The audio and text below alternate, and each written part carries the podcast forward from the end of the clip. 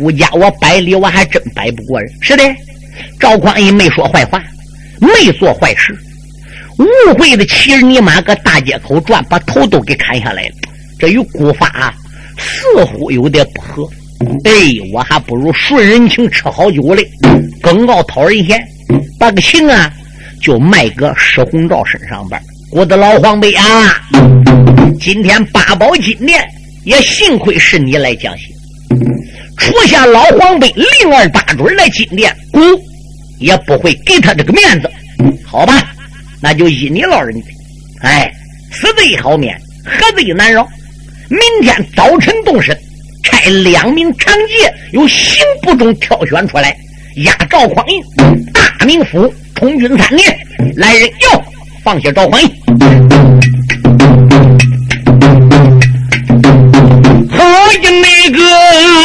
定国的王爷来讲情，鸳鸯内侍哎，才送下上街吃虚龙。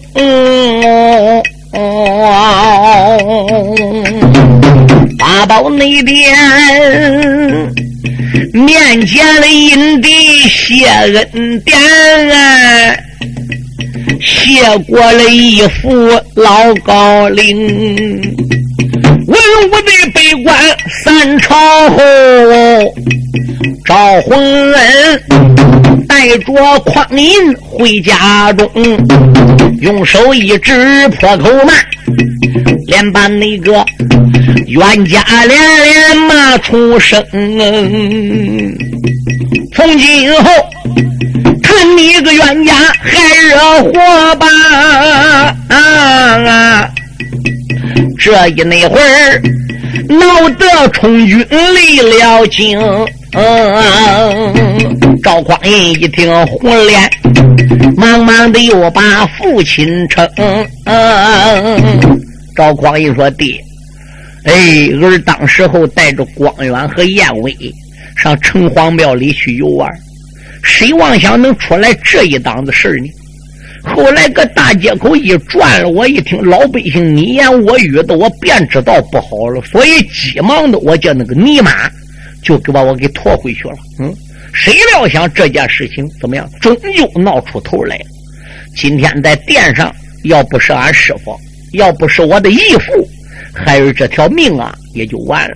爹爹，人生在三光之下，不能尽忠得尽孝，不能尽孝得尽忠。我几位弟弟和妹妹都小孩子，就应该伺候您老在身边。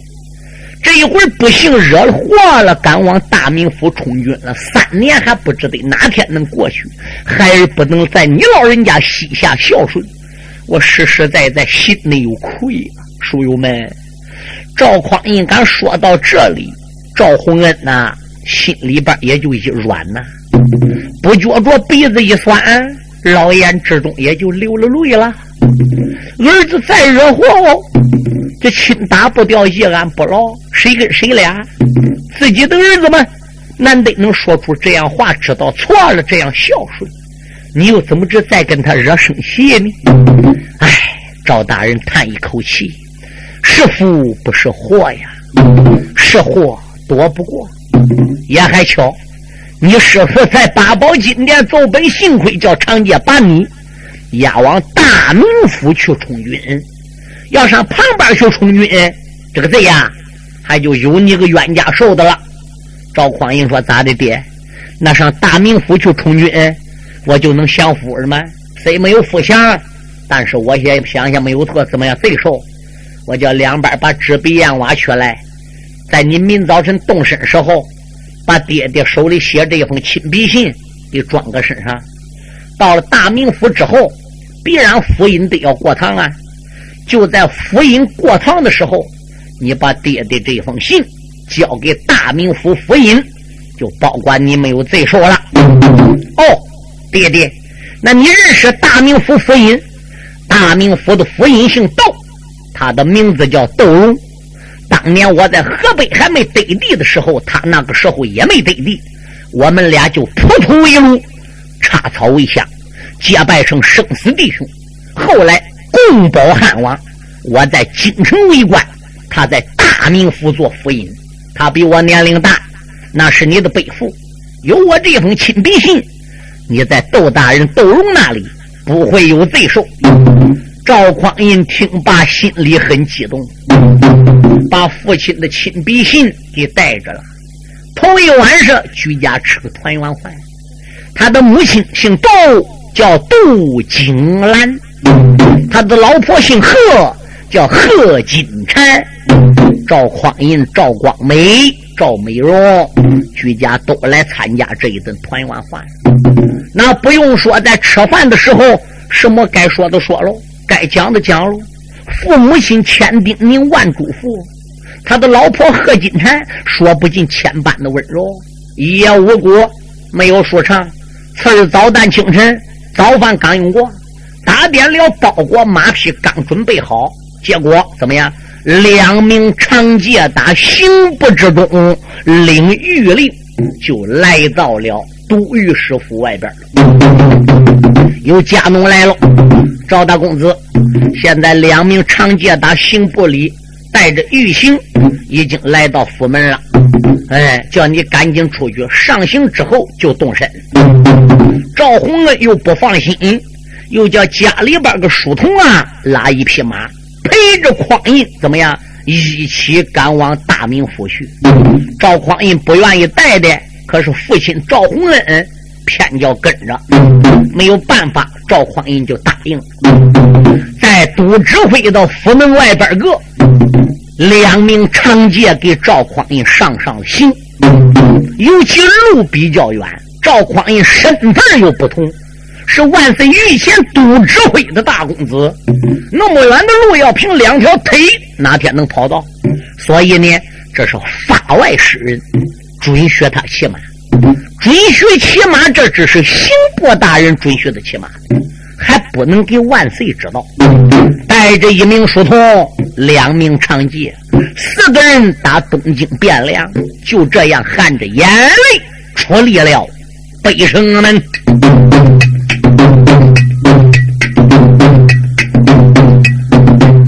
两名这长戒出了个关。